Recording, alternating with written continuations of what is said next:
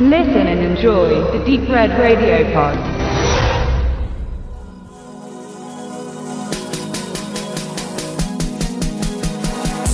Es könnte alles so schön sein. Skin Trade gibt sich selbst sehr viele Vorschusslorbeeren, ohne dabei arrogant zu sein. Der Cast ist sehr verlockend und neben Dolph Lundgren und Tony Jaa spielen Ron Perlman, Michael J. White und der viel zu selten auftretende Peter Weller eine Rolle in diesem Actioner.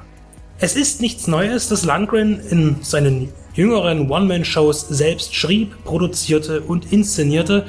In Skin Trade beschränkt er sich auf die ersten beiden und überließ die Regie einem Thailänder, dessen Namen ich unmöglich aussprechen kann, ohne mich oder ihn bloßzustellen. Einem Mann, der seinen ersten Film 1991 drehte, hiermit allerdings erst seine sechste Arbeit abliefert. Auch Craig Baumgarten ist von der Partie, der ebenfalls Hoffnung macht, da er bei der Universal Soldier Reihe als Produzent mitwirkte. Eines ist zu Beginn gleich zu sagen. Dolph Lundgren blamiert sich keinesfalls.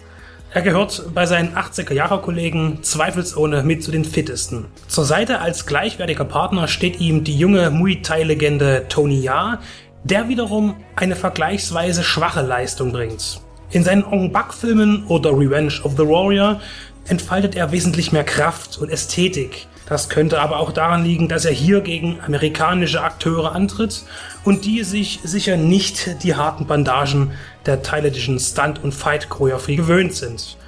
Dadurch wirkt manches arg zurückhaltend. Die Story ist schnell erzählt und die tausendste Variante ihres Themas. Ein Mädchenhändlerring, angeführt vom Gangster Dragovic und seinen Söhnen, tötet aus Rache die Familie des New Yorker Cops Nick Cassidy. Ergo startet Cassidy seinen eigenen Vergeltungsschlag, reist nach Thailand, um dort die Dragovics auszulöschen.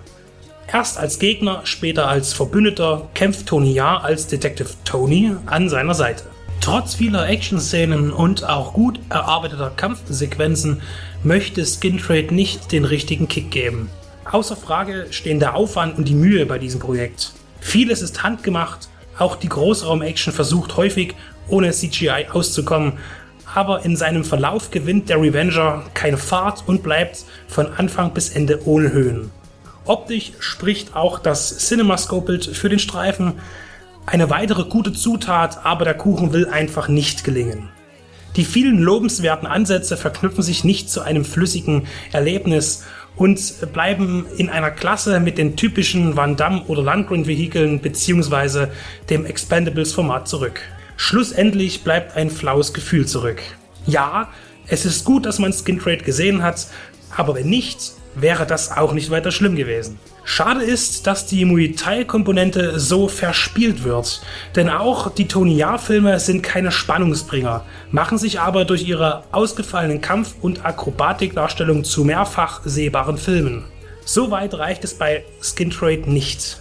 Es bleibt lediglich der gute Wille erkennbar.